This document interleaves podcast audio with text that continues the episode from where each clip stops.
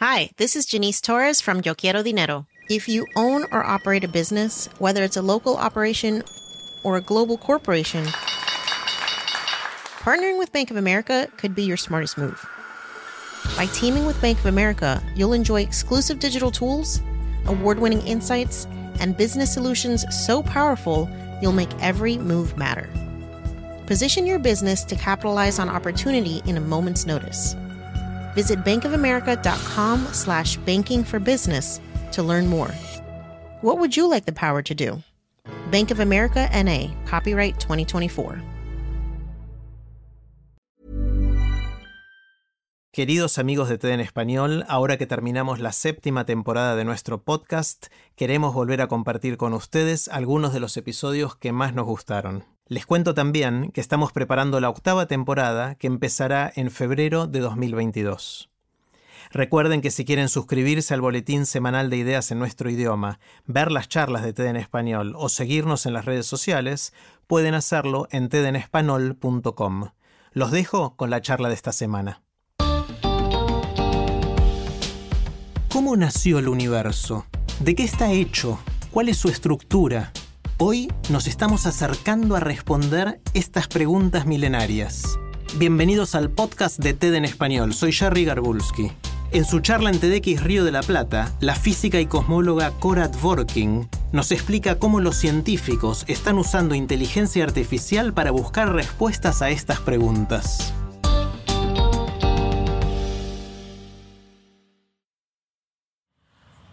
Chica durante varios años, mi papá solía llevarme los sábados a visitar a su amigo Manuel. Manuel Sadowski era una persona sabia al que los dos admirábamos mucho. Todavía recuerdo ver en sus ojos azules la pasión con la que hablaba de todo, desde política científica hasta sus historias de Clementina. Clementina fue la primera computadora que tuvo Argentina que se usó con fines científicos. Ocupaba una habitación entera y él mismo la había traído al país en 1960. En el living de su pequeño departamento lleno de libros, yo escuchaba las preguntas que me hacía. Si conocía el origen del cero, del infinito y muchísimas más que hasta entonces nunca había imaginado era posible formularse. A veces cuando Manuel hablaba de historia, yo me iba queriendo ser historiadora y otras veces hablaba de matemático, de filosofía y yo salía queriendo ser matemático filósofa. Esas tardes en lo de Manuel me hacían sentir exultante, me acuerdo que me iba sintiéndome más curiosa, con la impaciencia del que no sabe y que todavía tiene un mundo por conocer. Como una nena frente a un rompecabezas nuevo, que todavía no ve la hora de empezar a armar. Manuel me abrió las puertas de la curiosidad y me enseñó el valor de la pregunta. Con los años me di cuenta de que esa es la sensación que uno tiene al hacer ciencia. Cuanto más sabes, más dudas tenés y más querés saber. Después de graduarme de física en la Universidad de Buenos Aires, finalmente encontré en la cosmología el espacio para juntar mi pasión por las matemáticas, la física y la filosofía. Y a eso me dedico ahora.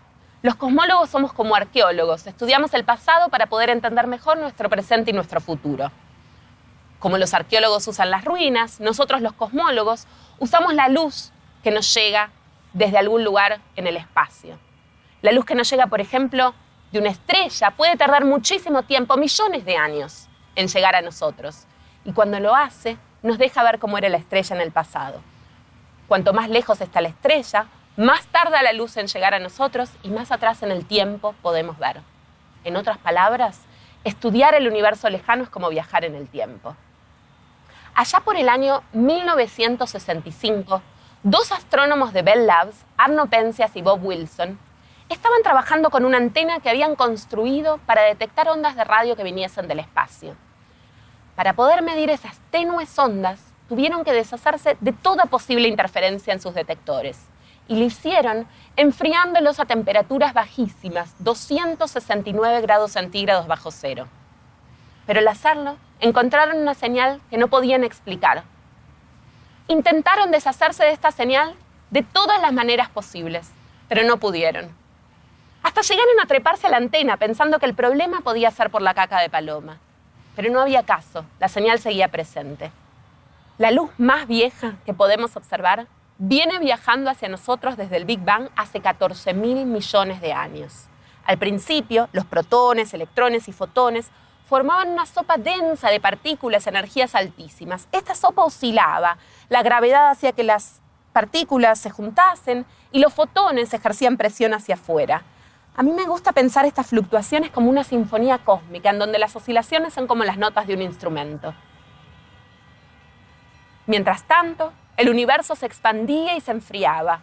400.000 años después del Big Bang, se formaron los primeros átomos estables y desde entonces la luz viene viajando hacia nosotros en un viaje solitario, trayéndonos la información de lo que ocurría en ese momento. Esta luz se conoce con el nombre de radiación cósmica de fondo y la temperatura de esta luz nos llega con pequeñas fluctuaciones en distintas partes del universo. Y las regiones con más temperatura tenían más materia y las regiones con un poco más de materia crecieron debido a la gravedad y terminaron formando las estrellas y galaxias que observamos hoy.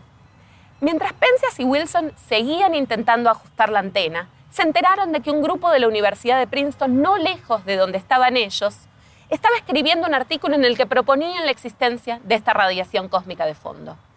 Enseguida se dieron cuenta de la importancia de lo que habían detectado. Lo que pensaron que era caca de palomas no era nada más ni nada menos que la radiación cósmica de fondo, el resplandor que nos llega del Big Bang.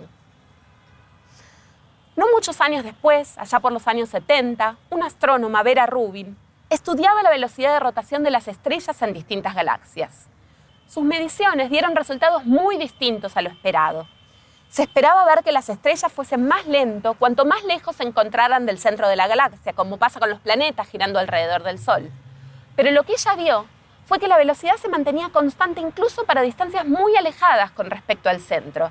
Y para que esto fuera posible, debía haber en el espacio más materia de la que podemos observar. Esta fue la primera evidencia contundente de lo que se conoce con el nombre de materia oscura. Y este trabajo pionero de Vera Rubin sirvió para explicar muchísimas observaciones, incluida la sinfonía cósmica del Big Bang de la que les hablaba antes. Aunque no lo crean, el 85% de materia de todo el universo es materia oscura. El 85% y aún hoy seguimos sin entender qué es. Desafortunadamente, Vera Rubin murió hace unos años, en mi opinión, sin recibir su merecido reconocimiento. Cuando la conocí en un evento para mujeres científicas hace 11 años en la Universidad de Chicago, ya se hablaba tímidamente del problema de la disparidad de género en las ciencias. Este es un problema que Vera conocía demasiado bien. Con mi grupo de investigación en Harvard, intentamos entender qué es la materia oscura a través de sus efectos en nuestras observaciones del cosmos. Y como no la podemos ver directamente, intentamos usar otras formas de detectarla. Por ejemplo, nosotros usamos el hecho de que su masa deforma el espacio-tiempo. Y por eso la luz que nos llega de alguna galaxia, en lugar de venir hacia nosotros en línea recta, se desvía creando arcos en el cielo. Este fenómeno, predicho por Einstein en su teoría de la relatividad general, se conoce con el nombre de efecto de lente gravitacional. Nosotros buscamos cúmulos livianos de materia oscura porque creemos que en ellos podemos encontrar pistas sobre la naturaleza de la materia oscura. Estos cúmulos livianos generan pequeñas fluctuaciones en los arcos que vemos en el cielo. El método tradicional de detectar estas pequeñas perturbaciones es analizando imagen por imagen en un trabajo que lleva mucho tiempo. Los investigadores se pasan meses analizando estas imágenes y en general no encuentran nada. Hasta ahora solo hubo dos detecciones con este método. Ahora tenemos decenas de imágenes de arcos para analizar, pero pronto, con los datos de nuevos telescopios, tendremos decenas de miles de estas imágenes y a este ritmo este tipo de análisis será imposible. Con mi grupo estábamos pensando en este problema cuando se nos ocurrió usar una nueva rama de la inteligencia artificial, Machine Learning. Su objetivo es desarrollar algoritmos que permitan que las computadoras aprendan identificando patrones. Estos algoritmos son los que usa el traductor de Google o YouTube cuando te recomienda ver videos en base a lo que cree que es tu gusto personal. Nosotros lo usamos para investigar la materia oscura. Nosotros entrenamos estos programas usando cientos de miles de simulaciones de imágenes de galaxias. Y en efecto vimos que con este tipo de métodos podemos encontrar cúmulos de materia, incluso cúmulos muy chicos. Me acuerdo de la sorpresa que tuve este febrero cuando dos integrantes de mi grupo, Ana Díaz Rivero y Brian Osdieck, vinieron a mi oficina con sus primeros resultados y yo les dije que los volviesen a chequear porque eran demasiado buenos para ser reales. Después de muchísimas idas y venidas, vimos que en efecto nuestro método funciona mucho mejor que los análisis tradicionales. Podemos detectar cúmulos de materia oscura, incluso cúmulos que antes creíamos imposible de ver y lo podemos hacer en mucho menos de un segundo, en lugar de meses de investigadores analizando imagen por imagen. Y hace unos meses, con colegas de la Universidad de Harvard, MIT y otras universidades del área, inauguramos un instituto de inteligencia artificial en la que físicos de distintas disciplinas usan este tipo de métodos. A veces pienso, ¿qué diría Manuel si pudiese ver lo que estamos logrando con estas máquinas inteligentes? Y también pienso en cómo cambió lo que sabemos del universo desde la época de Clementina hasta ahora. La gran cantidad de datos que logramos obtener y los que vendrán nos ayuda a poder encajar mejor nuestras piezas del rompecabezas. Y a medida que las piezas se aproximan, surgen nuevas preguntas. Y esto es para mí hacer ciencia, la permanente búsqueda, no solo de respuestas, sino también igual de importante, de la pregunta correcta. Y no importa que las piezas del rompecabezas no encajen perfectamente, y es probable que nunca lo hagan. Después de todo, esto es parte de la belleza de hacer ciencia.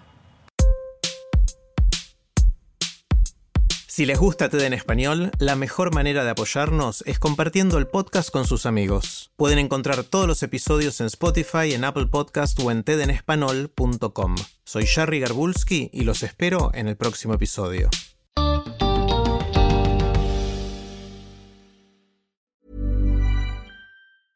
Small details are big surfaces. Tight corners are odd shapes. Flat, rounded, textured or tall. Whatever your next project, there's a spray paint pattern that's just right. Because Rust new Custom Spray 5 in 1 gives you control with five different spray patterns. So you can tackle nooks, crannies, edges, and curves without worrying about drips, runs, uneven coverage, or anything else. Custom Spray 5 in 1. Only from Rust